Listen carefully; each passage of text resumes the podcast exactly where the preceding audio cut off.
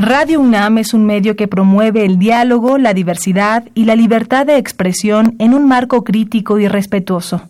Los comentarios expresados a lo largo de su programación reflejan la opinión de quien los emite, mas no de la radiodifusora. Radio UNAM y la Secretaría de Prevención, Atención y Seguridad Universitaria.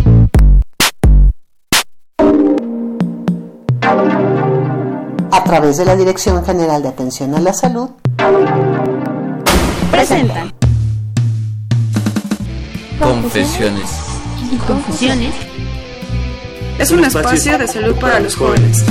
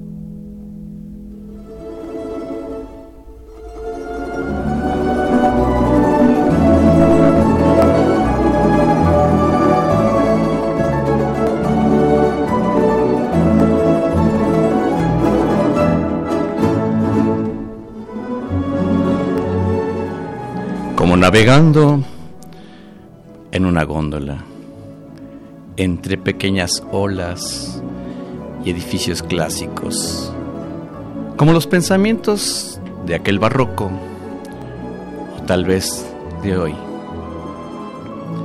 Sin embargo, ¿por qué rumbo? ¿Por qué rumbo nos transportamos?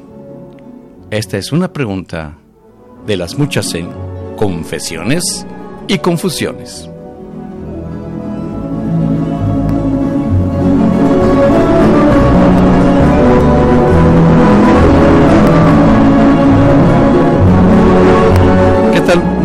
Tardes, qué gusto saludarles en Confesiones y Confusiones.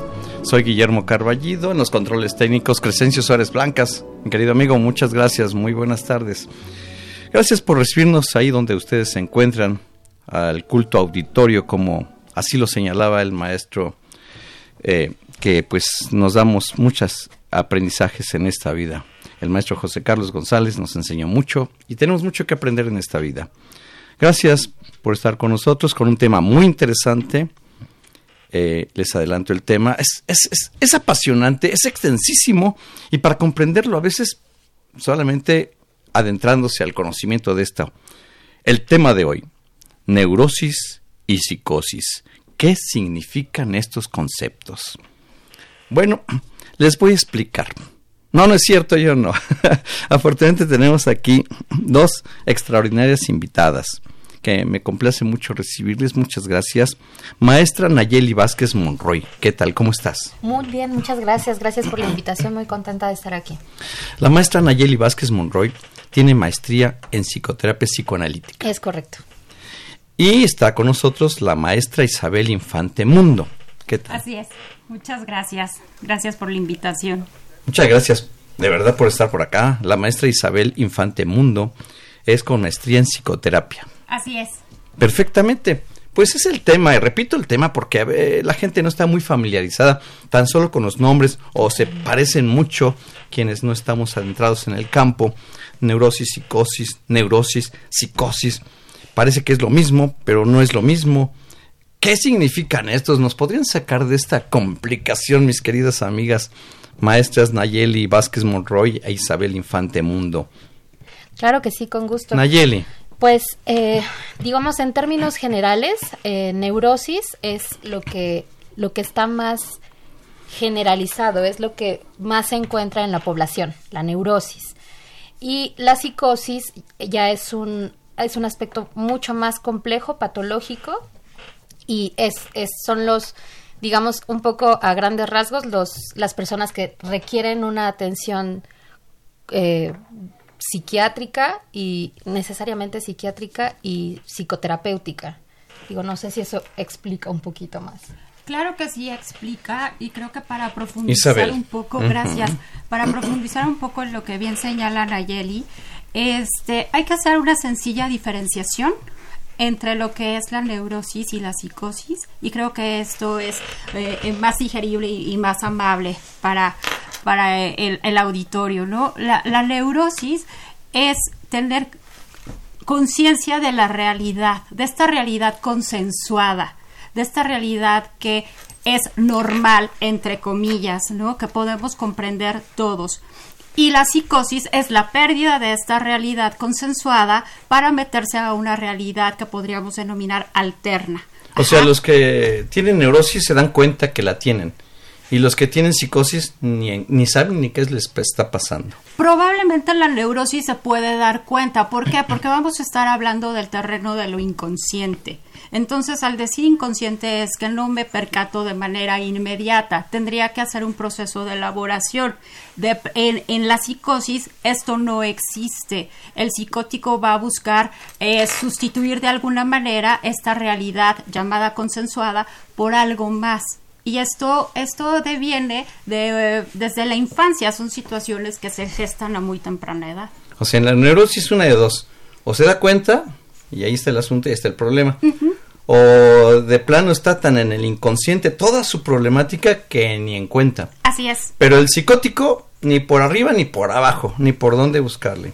Así es. Creo que podríamos, con esta, con este, gracias, con este asunto de la realidad, creo que esto es fundamental. ¿No? Por eso hablábamos de norma, no en el sentido, o sea, normal, no en el sentido de, de que es, no que es sano y que no es sano, sino en el sentido de lo común, ¿no? O sea, como decía Isabel, consensuado, ¿no? O sea, que la sociedad dice, esto es lo normal. Exactamente. Y sobre todo que todos funcionamos en ese mismo, digamos, hoy quedamos de vernos hoy a las 5, ¿no? Y nadie llegó a las 5 de la madrugada, ¿no? Por, por evidentes razones sabíamos que era 5 pm es una, es, es una conciencia de lo externo.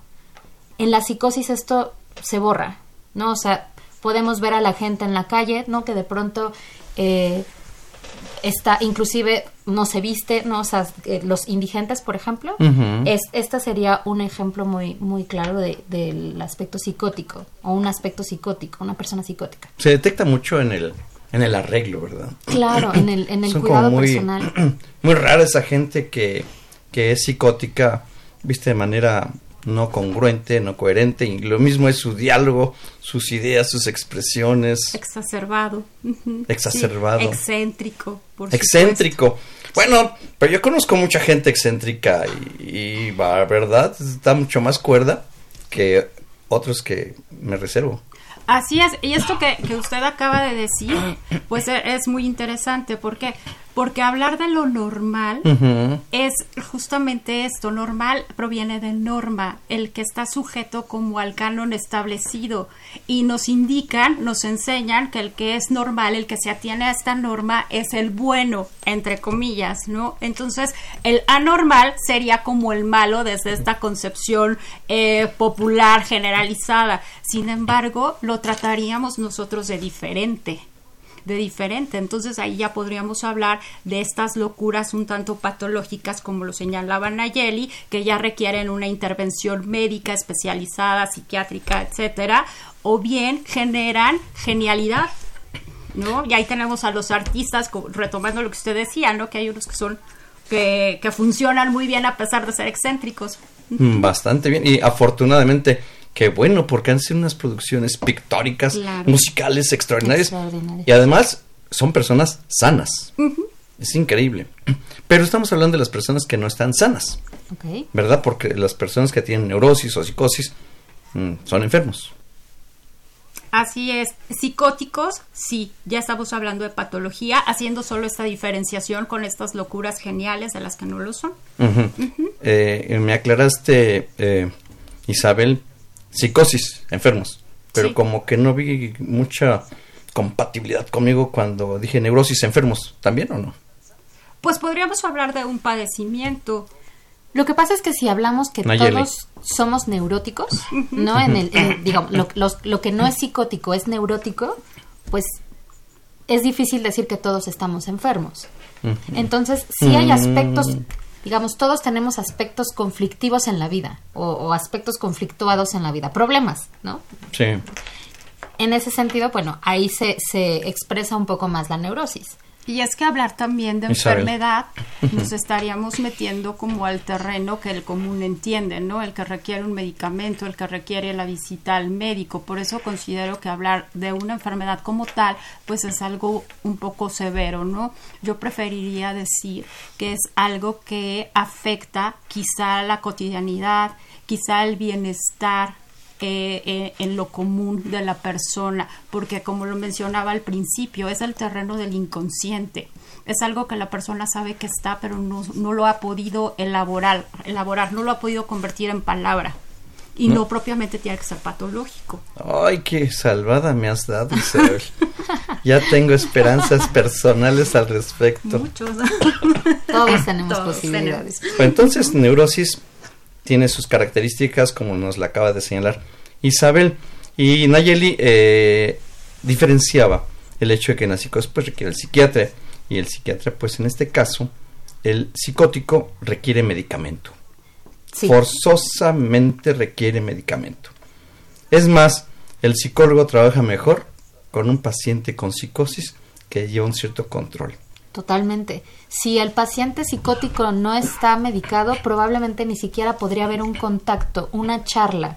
O sea, el paciente ni siquiera estaría hablando probablemente en un en una crisis, ni siquiera daría cuenta de que estamos frente a él o que estaría en un, o que está en un consultorio, por ejemplo. El psicótico. El psicótico, para eso requiere el medicamento. Es más, es más, quienes están mal son ustedes, ¿no? Diría el Por psicótico. supuesto. Yo estoy bien, ustedes no. Ustedes están locos. diría. Exacto. Ay, qué palabra tan drástica. Me Sí. golpeó esa palabra. Eso es mm, ofensivo, peyorativo. Todavía lo es. Todavía Todavía, decir que alguien está fuera del juicio de la, de la realidad con esta connotación de locura o está loco, todavía sigue utilizándose con esta con este énfasis peyorativo, por supuesto que sí. De hecho, la asistencia a, a la consulta psicológica, ni siquiera a la psiquiátrica, ¿no? Sino la psicológica es la resistencia aún que se presenta, ¿no? De no voy porque no estoy loco, Claro. ¿no? Y Ah. no es así. Isabel, acabas de decir una palabrita que ustedes los psicólogos la emplean, pero de una manera increíble. La siento algo así como yo médico que me aplican mi jeringazo para tratarme. Hay una palabrita muy curiosa que empleaste y la usan mucho, resistencia.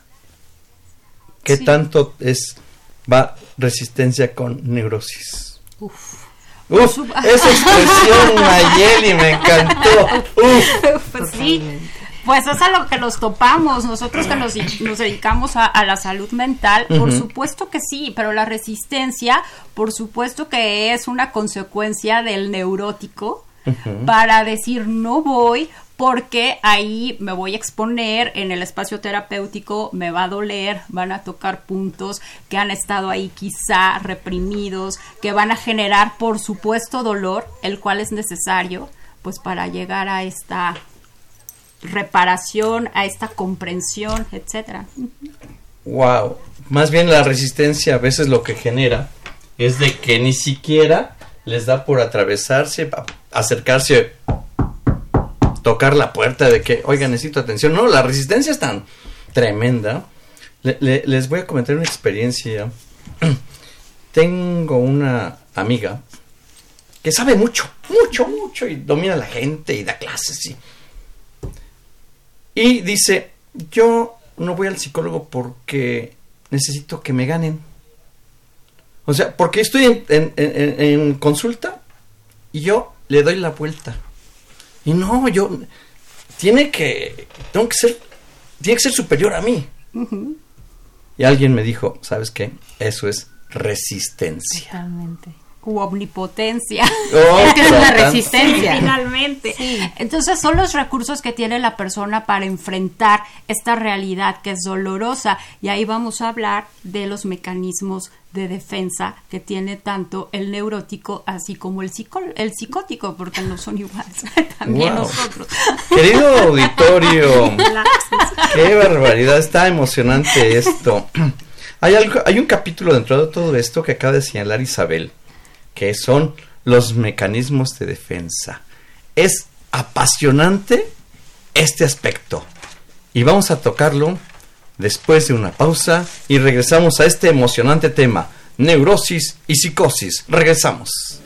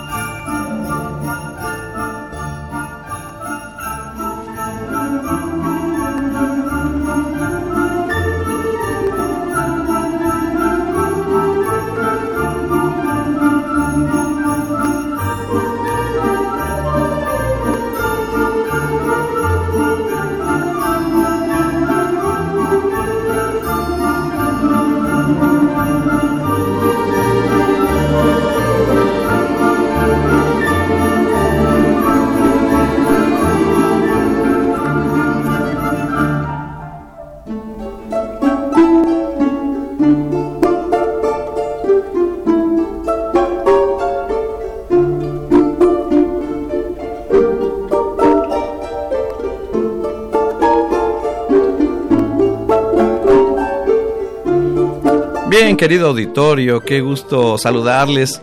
Está muy rico el tema, neurosis y psicosis. Es apasionante, es todo un mundo. Es más, si ustedes voltean a un lado o ven a otro, eh, encontrarán algunas situaciones muy interesantes. Si se ven al espejo, ay, cuidado, porque también se pueden dar cuenta de algo. Pero a lo mejor ni se dan cuenta entonces cuando necesitan acudir con psicólogo. Y pero eh, aquí estamos con el tema de neurosis y psicosis, creo que hemos estado adentrándonos a identificar las diferencias de una situación y de otra. Y antes de la pausa hablábamos de los mecanismos de defensa. Quienes gusten comunicarse pueden hacerlo al teléfono que su llamada salga al aire al 5682 2812.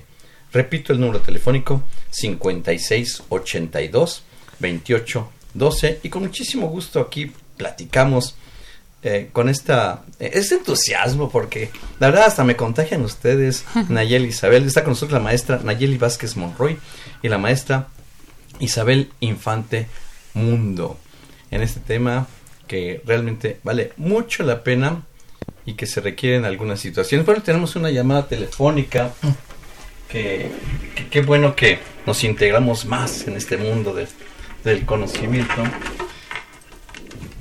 buenas tardes, ¿con quién tenemos el gusto? Mira, me llamo Lupita López, pero no es del programa de lo que te voy a decir. Ah, caramba, Lupita. Hace 15 días sí. hubo un programa de unas personas de seguros y al final del programa dijeron que, que podían dar asesoría y que dejara uno los datos en este teléfono. No sé si todavía sea vigente o ya no. Bueno, yo no estuve en el de hace 15 días, eh, no me lo imagino, pero, pero por supuesto hacemos el enlace con la persona que le corresponde. Lupita, voy, voy, no, no cuelgues, Lupita, voy a tomar tus datos telefónicos para que se pongan en comunicación. ¿Sí? Gracias. Lupita, no cuelgues, por favor. Hacemos una pausa transitoria, un momento, por favor.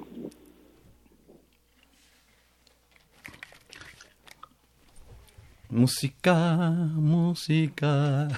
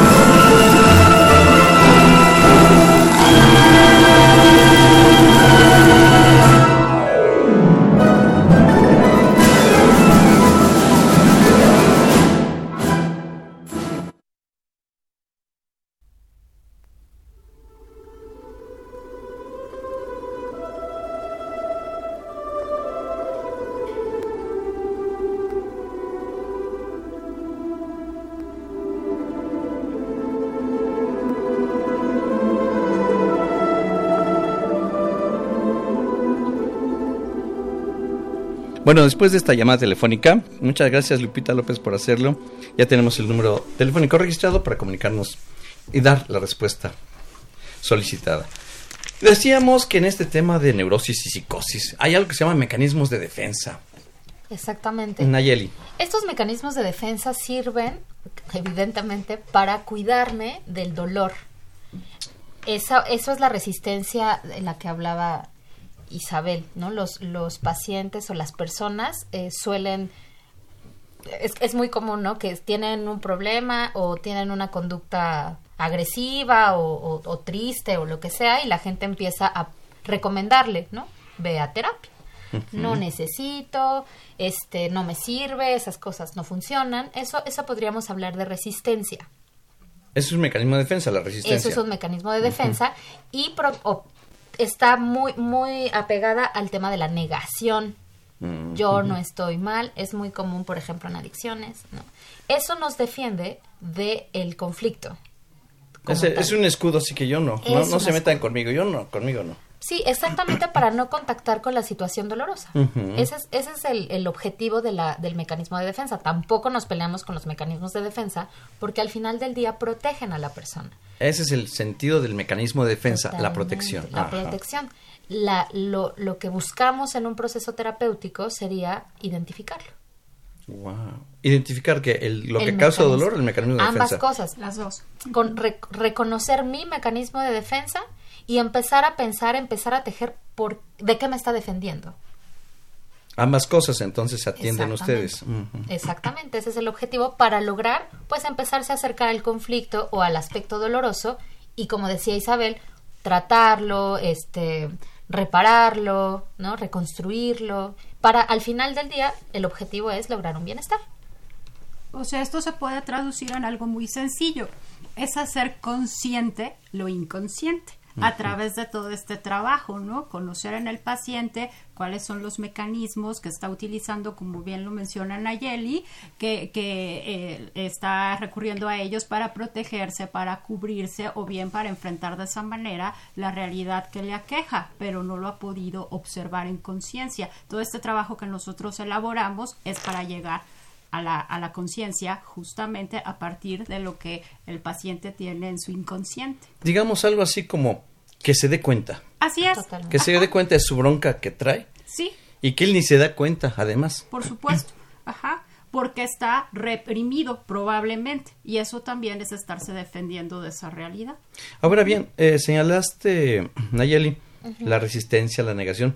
Pero la verdad, los mecanismos de defensa son muchos. Son un montón. Y además, un paciente puede que no solo traiga uno, sino uno, dos, tres, cuatro. Ah, totalmente, sí, se, se, nos armamos de muchas defensas. Entre más doloroso sea el, problema, más nos... Entre más, digamos, entre mayor debilidad interna yo sienta, eh, van a ser mayores las defensas, evidentemente. Oye, me da miedo llegar con ustedes, lo confieso.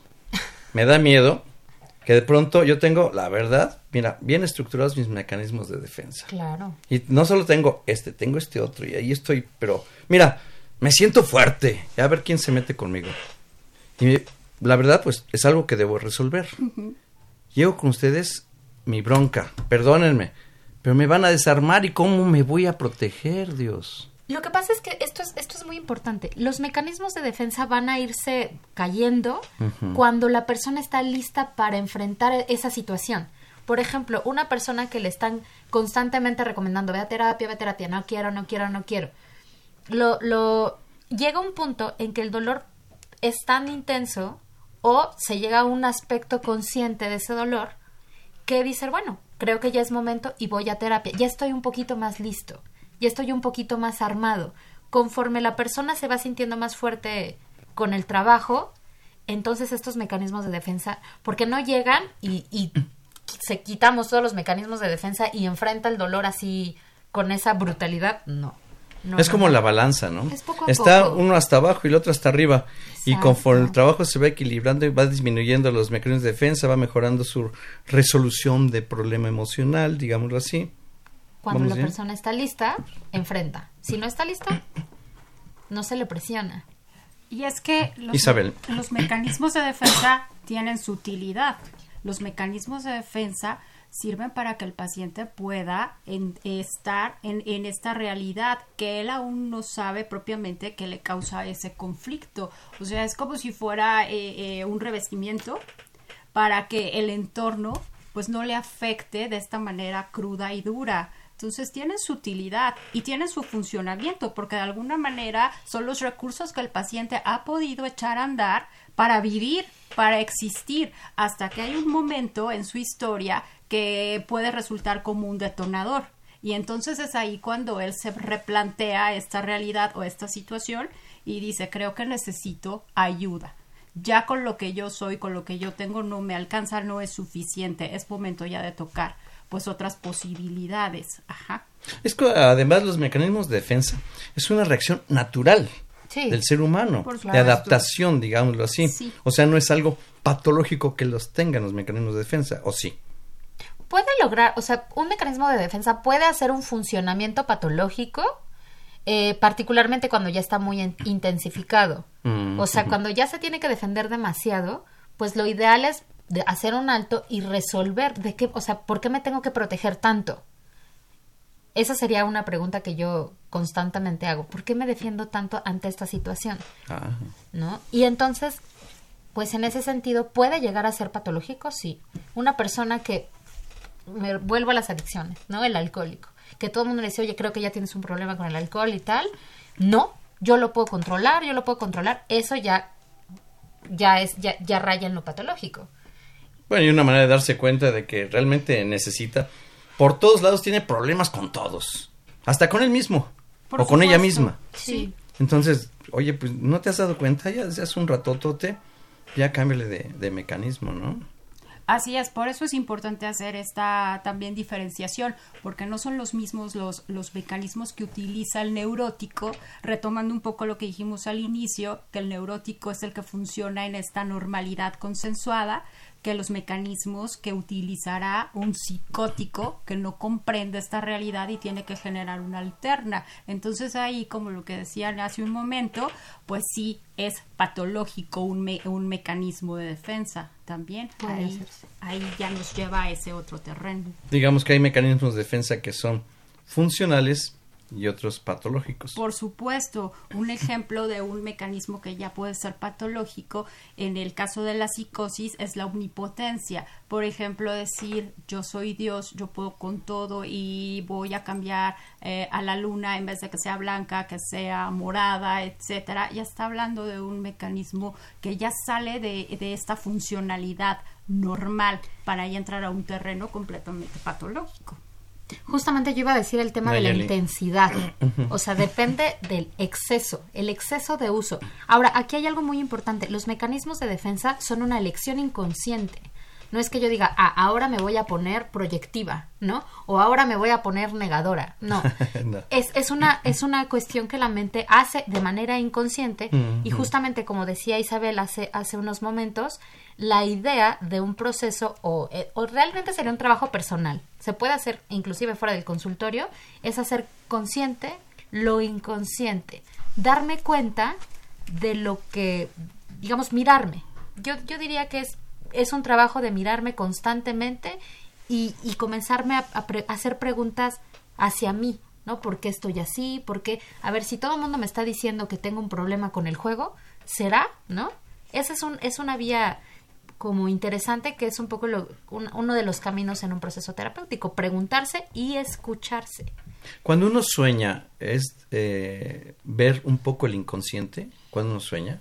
Ah, sí. Sí, por supuesto que sí. De hecho, es la vía regia de acceso al inconsciente. Los sueños. Sí, porque el inconsciente es de naturaleza absurda y los sueños también son de esa naturaleza. O sea, por eso luego decimos, soñaba algo como inexplicable, poco usual absurdo, como si fueran surrealistas. Eso es. Ajá. Y las pesadillas, pues están diciendo mucho, ¿no? También, por supuesto. Son manifestaciones del inconsciente. Entonces, eso es de un gran valor en el trabajo terapéutico. Ah, qué maravilla. Pues yo puedo ver mi inconsciente. Yo lo, yo lo veo.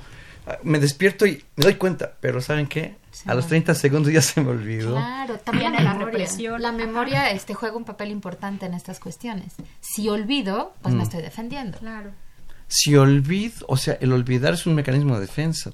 La represión. Sí, claro. es otra, eh, otro mecanismo de defensa, es la represión. Sí, es que tenemos, ahora sí que tenemos de varios sabores y colores hablando de... Como una carta de naipes, con unas naipes, ¿no? Y tiene, tiene mucho que ver también los recursos que traiga el paciente de otra naturaleza, ¿no? Como académicos, culturales, edad, todo eso también influye mucho para saber qué tipo de mecanismo defensivo va a elaborar. Claro, una persona con muchos mayores recursos personales tiene sus cartas de naipes mucho más diversificado. Por supuesto, porque, por ejemplo, un niño puede decir simplemente no sé. Y ya con eso, pues está defendiendo. Pero ya si un adulto se mantiene en un no sé, pues ya me está también mandando una señal. O bien podemos encontrar otras personas que lo mandan a, a la racionalización, a la intelectualización y también se está defendiendo, pero de una manera ya más compleja, más elaborada. Mucho, muy interesante, pero no deja de ser un mecanismo de defensa que requiere atención. Dijiste la racionalización, la intelectualización. Y todo eso es para cubrirse del dolor internalizado. Finalmente lo que tenemos es un dolor en el individuo. Así es. Unos mayores, otros menores los dolores, pero ahí están. Sí, pero como el nombre lo indica, duele.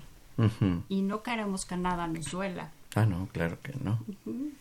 Situaciones que vivimos en esta, de esta naturaleza y las conductas, ¿cómo las explicamos, mis queridas amigas? Maestra Nayeli Vázquez Monroy, maestra Isabel Infante Mundo. Bueno, la maestra Nayeli Vázquez Monroy es psicoterapia, es maestra en psicoterapia psicoanalítica, la maestra Isabel Infante Mundo con maestría en psicoterapia. Tenemos un número telefónico 5682 2812. 5682 2812. Con mucho gusto quienes gusten comunicarse. Aquí les esperamos mientras hacemos una pausa y regresamos.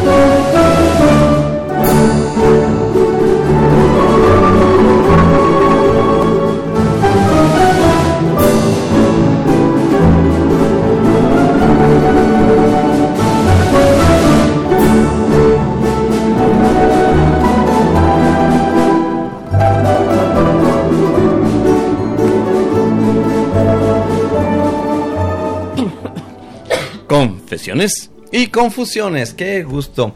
Pues dentro de estas confusiones y confusiones tenemos una llamada telefónica. Muchas gracias. Muy buenas tardes. ¿Con quién tengo el gusto?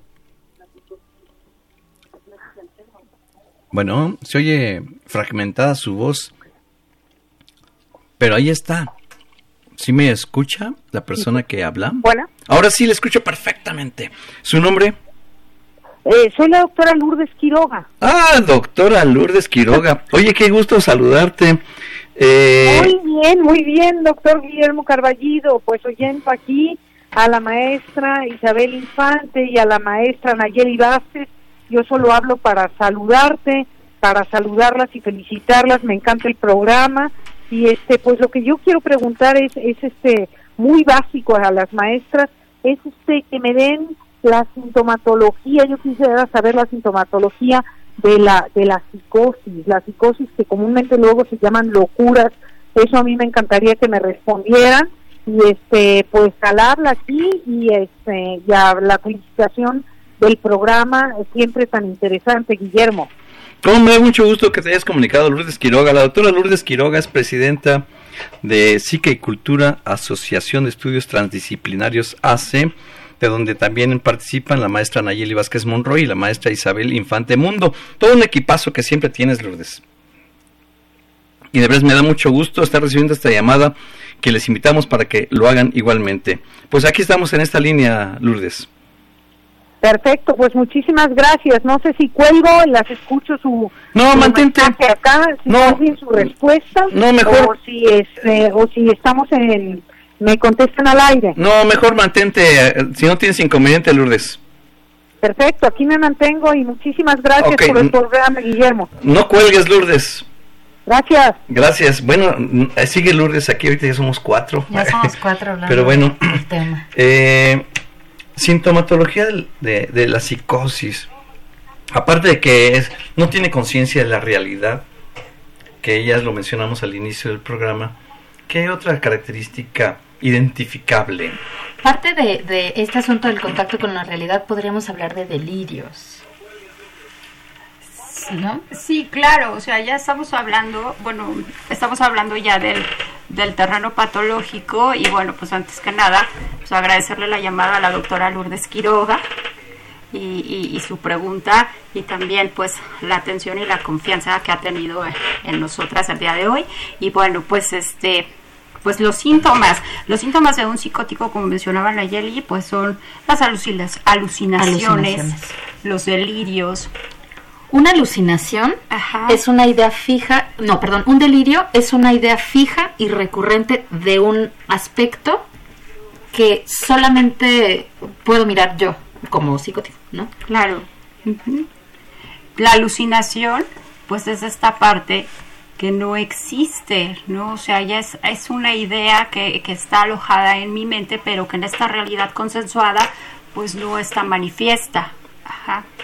Estamos hablando de alucinaciones y de delirios. Ajá. Y también hay de, de naturaleza auditiva, olfativa, sí. Visual. Visual, por supuesto, claro. Que los ven grandes, los ven chiquitos. Claro, o sea, eh, eh, auditivo es que ya estas voces que me están diciendo que me agreda, que me lastime, etcétera. Ajá. Y, y este y ya si es visual es que estoy viendo que ahorita hay un dragón de tres cabezas que me quiere devorar y, que yo tengo que correr alrededor de la mesa para salvarme. Ajá. Un cotidiano de la psicosis que escuche esas voces que le dicen qué es lo que tiene que hacer. Sí, y esto está muy patente en, en, una de las patologías que desarrolla la psicosis, que es la esquizofrenia. La esquizofrenia. Les recomiendo una película de Mente Brillante. Ah, ¿cómo no? Maravillosa película. Les podría ilustrar mucho del verdadero conflicto del paciente que tiene psicosis, cómo lo vive, cómo lo resuelve y cómo puede vivir y a veces con qué dificultad para vivir. La verdad, Mente Brillante es una extraordinaria película, aprovechamos la recomendación. Claro, y ahí me regreso un poco a lo que mencionábamos muy al inicio, ¿no? E, estas eh, locuras geniales, ¿no? Porque pues él finalmente desarrolla genialidad a pesar de tener esta patología que tuvo que estar en tratamiento y aprender a vivir con ella, porque bueno, pues sí, se aprende de alguna manera y no todas estas locuras por eso son de índole médico. Lourdes, tu comentario, Lourdes Quiroga. Pues muchísimas gracias. La verdad es que eh, me queda mucho más claro. Me parece muy importante esta diferencia que hacen entre locura y psicosis. La locura parece mucho más genial, productiva, creativa, lúdica. Este, pues pensamos en los artistas. Eh, la psicosis como más mortífera, más terrible, este, llena de persecución y todo ese tipo de cosas. Así que, pues a mí solo me queda agradecerte a ti, eh, Guillermo Carballido, siempre amable, y, a las colegas, eh, Nayeli y Isabel, y gracias por la respuesta, la participación. Pues muchas gracias Lourdes, aquí estamos en comunicación. Vamos a ver quién más eh, desea comunicarse para pues, enriquecer más como lo has hecho con tu intervención. Un saludo, un abrazo, estamos en comunicación. Lourdes, gracias. Seguro, gracias. Bien, muchas gracias. Y estamos en esta cuestión de las alucinaciones. Es una característica usual, cotidiana, en las personas que tienen psicosis. Sí, eso no quiere decir que toda persona que alucine es psicótico. Es importante esa diferenciación. pueden haber eh, asuntos más cerebrales de otra índole que no tienen que ver con el, con el, con la enfermedad como tal. Claro, una intoxicación, por ejemplo, con inhalantes que empieza a ver oír voces, se lentifica, está alucinando, pero no es psicótico, ¿no? Es, es, la reacción a un medicamento o alguna patología que no tiene que ser del orden mental. Entonces, por eso hay que reunir ciertos criterios y, y toda esta sintomatología, evaluarla, pues eso ya lo hace el experto en salud mental para llegar justamente a un diagnóstico adecuado. Repetimos que el paciente con psicosis requiere un tratamiento, un medicamento, una medicina forzosamente para que funcione. El, el neurótico a veces lo requiere también y a veces no. Así es. En situaciones de crisis, por ejemplo, es común que, un, que una persona neurótica pues acuda, ¿no? Que no puede dormir o que tiene unas cuestiones de ansiedad, particularmente cuando no se habla del conflicto, no se habla de, de lo que me angustia, bueno, entonces lo va a, lo va a expresar el cuerpo. Y una de estas vías, por ejemplo, pues puede ser eh, el ataque al sueño, ¿no? Al descanso, inclusive. Puede uno dormir y no descansar. En, esos, en esas situaciones o en una crisis, eh, inclusive de vida, ¿no? Alguna pérdida que no se está pudiendo elaborar. Un duelo. Un duelo, un duelo difícil. Bueno, todos los duelos son difíciles, ¿no? Pero un duelo como no, que no estoy pudiendo eh, tolerar, probablemente sí requiera de algún apoyo algún apoyo, apoyo farmacológico. Hay algunas señales de los individuos que asoman y le dicen, pues mira, ve, por ejemplo, el insomnio, los que no pueden dormir. Ese es un ejemplo, pero hay muchas características clínicas. Y entonces es cuando, pues, eh, ¿cómo sensibilizar a la persona? Hablaríamos de sensibilizar a los pacientes para que acudan a tratamiento. ¿Cuál sería esta la mm, forma? Yo hablaría de funcionalidad como un aspecto básico, ¿no? Este, si ya está afectando a, la funcionalidad, creo que es una alerta muy común. Eh, otro que es algo más personal es cuando yo no me siento bien.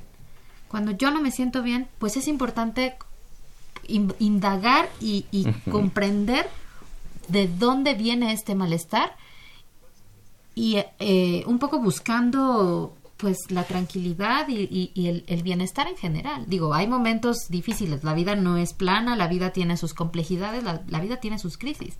Pero si no estoy pudiendo con una crisis, yo creo que también sería un, un este, un, una señal de que valdría la pena acudir a una terapia. Como, como bien dice Nayeli, ¿no? O sea, eh, en, en algunas otras posturas, las llamadas neurosis ahora también las, las identifican como trastornos y ya algo que trastorna es aquello que altera la cotidianidad del individuo. Ya si algo ya le está afectando en su día con día, entonces ya es momento de solicitar esta ayuda. Ahí ya estaremos hablando de esta sensibilización, ¿no? O de este darme cuenta que algo ya no está funcionando en mi cotidiano. Eh, se trastorna su vida me encantó que lo hayas pronunciado así, Isabel. Bueno, lógicamente, pues es la profesional. Pero es que mucha gente dice trastorna con N, ¿no? No, ojo. Así como ahí dicen aiga, tampoco. Así trastorno, tampoco. Es trastorno. Trastorno en su vida.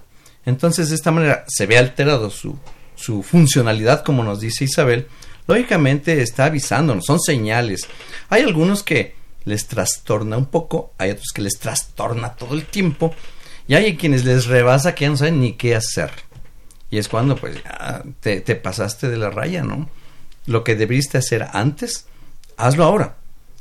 Ya no te esperes. O obsérvalo ahora, date la oportunidad de reconocerlo ahora, porque ah. a lo mejor en aquel entonces ya sabía o ya había como ciertos rasgos de que algo estaba ahí afectando, pero no sabía cómo, cómo enfrentarlo, hasta que hay un momento detonante, como lo señala, señalaba Nayeli, ¿no? Un duelo, una pérdida significativa, que a lo mejor eh, eh, la persona no tiene los recursos como para hacerle frente.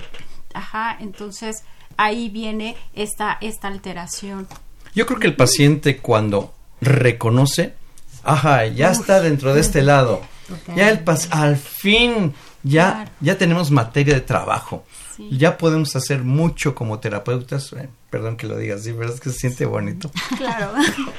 Pero cuando la persona lo reconoce, ¿saben qué? Tienen razón. Tengo broncas por aquí y sí me doy cuenta que trae problemas y sí me doy cuenta de lo que ustedes me dicen que esta es una forma de salir adelante. Y además me encantó la expresión de Nayeli cuando le dije, ya cuando el paciente reconoce, vi la sonrisa de Nayeli de una manera impresionante porque ya empezamos a ver la solución del problema de esta patología. Estamos en el tema de neurosis y psicosis. La diferencia, a diferenciar estos conceptos. ¿Cuál es la diferencia? Lo hemos abordado de una manera bastante didáctica. Tenemos una llamada telefónica. Muy buenas tardes, ¿con quién tengo el gusto? buenas tardes, habla Alicia. Alicia. Sí. Escuchamos, Alicia. Eh, yo tengo una situación muy prolongada de estarla intentando manejar y lamentablemente no tengo parámetros como para saber qué tan hábil o no he sido para, para manejarla. Sí. Esto ha sido un proceso de muchísimos años que de alguna forma evidentemente siento que me han traumatizado que me han dañado y que me dio pues nada más como un parche, pero sin haber eh, solventado todo, salvarlo. Es decir, el, el daño en mi personalidad ha sido contundente. Y esto, pues obviamente ya en este momento, a esta altura de, de mi vida, ya es como tiempo pasado. Ya no, ya no siento que pueda haber algo que pueda, por razón de tiempo, por razón de edad y por razón de, de por decir, la batalla se perdió. Alicia, ¿qué edad tiene Alicia? 80. Gracias. Ajá. Bueno, primero, eh, nunca la batalla se pierde, uno es el que se derrota. Pero bueno, qué mejor que... No cuelgue, Alicia, vamos a ver qué nos dicen Ayele e Isabel. Muy bien. ¿No cuelgue, Alicia? Sí. A los 80 años siempre hay tiempo en la vida. Además hay cosas que resolver. Sí, totalmente. Eh, eh, yo, yo diría un poco que si hay un si hay un malestar, si hay algo que no me hace, que no me siento bien, buscar un espacio para hablar de ello creo que sería un, una alternativa importante no importa en qué momento, eh, siempre es un buen tiempo para, para sentirse mejor.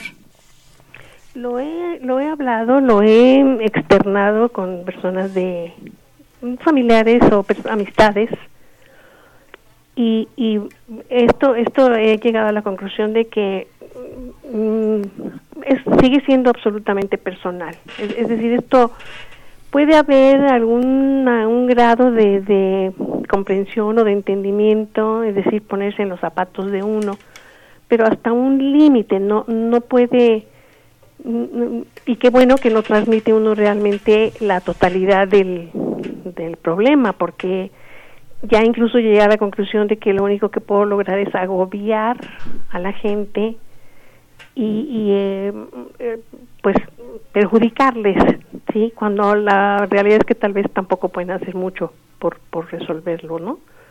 Entonces estoy, estoy dañando incluso a mis amistades, porque no, no, no debe uno eh, echarle el costal al otro, el costal que uno trae, y decirle, ahí te va mi, mi, mi carga, ¿no? Entonces, llega un momento en el que es, es eh, razonado, analizado y ya una vez eh, considerando esto, el respeto para, para las, los terceros, para gente de, mi entorno, decir, solución no la hay, primer punto. Alternativas, ya las busqué, yo en lo personal, todas. No, no funcionó el tiempo ha pasado, de alguna forma, evidentemente ya el, lo dañado, lo restaurado de mi parte como intento de autoanálisis y autosuperación y con toda una serie de, positivismos, no sé si reales o ficticios o imaginarios, también ya se dio. Ya, ya los intenté, ya los busqué, ya lo que pude haber establecido dentro de todo en cuanto a mi carácter y en cuanto a mi estado de ánimo y en cuanto a mi forma de, de, seguir afrontando la vida, pues, pues, lo que yo ya pude haber logrado ya también está hecho. Entonces siento que ya es, es así como eh, avancé tanto que llegué a un punto en el que lo que tengo enfrente es una pared. Y si volteo hacia derecha o hacia izquierda, puedo encontrar gente, pero ya no quiero eh, seguir eh, ahondando incluso en esto, que sí, que sí es un asunto totalmente, debe ser un asunto personal, entiendo que debe ser manejado por mí, no, no puedo eh, pensar que, que, digo, no dudo de la capacidad de las personas con las que usted este, está ahorita, las, las, dos, las dos eminencias que, que entiendo que, pero, pero hubo, hubo un momento para todo esto, ya de aquí para adelante, pues mi camino está muy claro. Yo ya no, pues... Alicia, el renacer, cada vez que uno cumple años es un renacer. Yo lo llamo mm. aniversario. Eh, eh, y la verdad, y otra cosa, es el reconstruir. Y nunca termina uno de reconstruir en la vida, jamás podemos terminar. No hay un fin, en la vida no hay un fin, siempre hay un principio. Alicia. Vamos a ver qué comentarios nos hacen al aire nuestras compañeras Isabel y Nayeli. Y créanme, eh, Alicia, que su presencia es demostrar que es usted una persona muy valiente y que además reconoce. Acuérdense que hace un rato decimos esa palabra reconocer. Cuando alguien ya reconoce algo, ya estamos de ganancia. Hay mucho por hacer, yo pienso, eh, Alicia, hay mucho por hacer con Alicia. Pero vamos a esperar lo que nos dicen al aire Nayeli e Isabel y agradecerle mucho su participación, Alicia. Eh, ¿Ya en este momento puedo colgar? Sí, claro que sí. Muy bien. Bonita tarde, gracias. A usted. Hasta luego. Hasta luego. Comentarios para nuestra amiga Alicia. E Isabel. Bueno, pues primero que nada agradecerle el valor de, de sus palabras y, y, la valentía al hacer esta llamada de Alicia.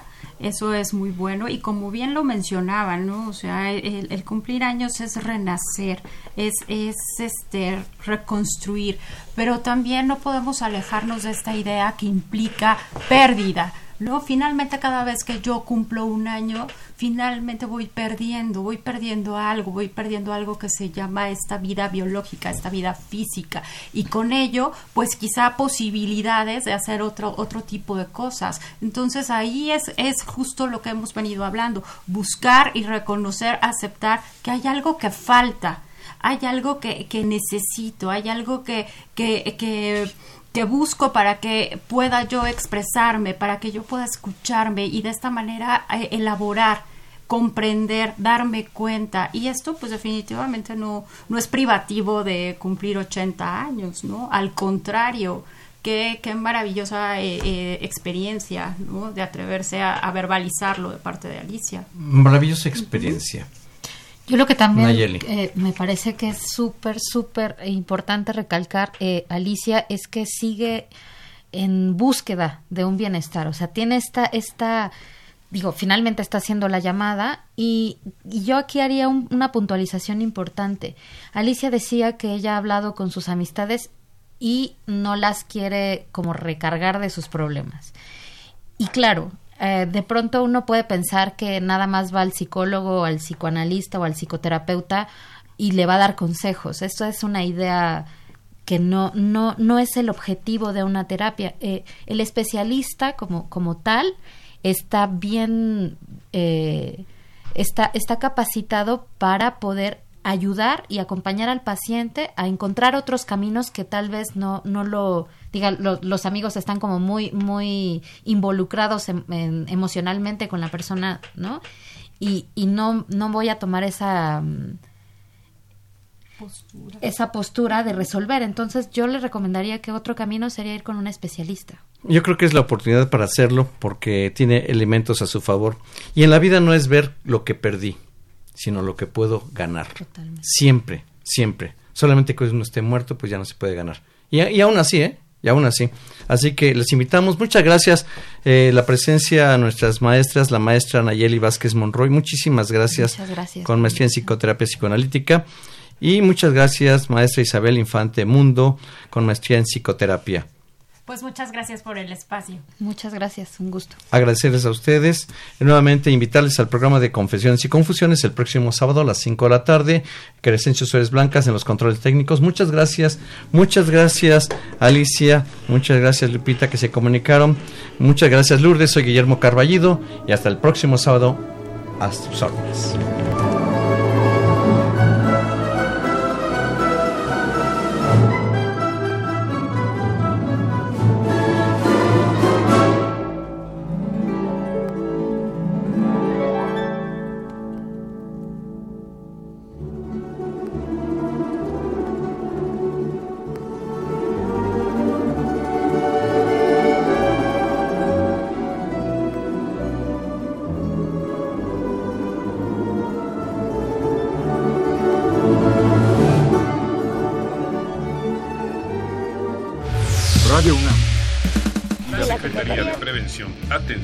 Seguridad Universitaria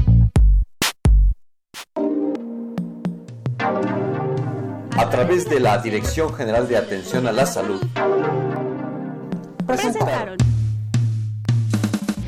Confesiones y Confusiones.